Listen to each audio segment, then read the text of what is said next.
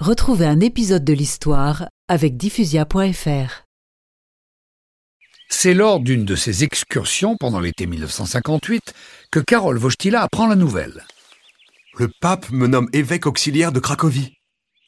Hurrah Vive notre nouvel évêque Vive Monseigneur Wojtyla À 38 ans, Karol Wojtyla, dont l'écho des qualités est manifestement parvenu jusqu'au Vatican, est le plus jeune évêque de Pologne.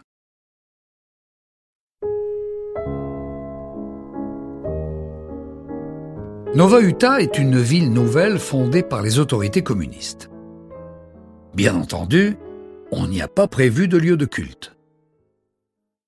Mes bien chers frères, travailleurs et travailleuses de Nova Uta, vous avez bien droit à une église pour prier, plutôt que d'être obligés de vous réunir ainsi au milieu des champs. Cette ville vous appartient. Personne ne peut vous dicter vos croyances. Vous êtes les enfants de Dieu. Il faudra près de 20 ans à Monseigneur Wojtyla pour obtenir, sans violence et par la seule force des convictions, sa construction, ce qui prouve sa ténacité.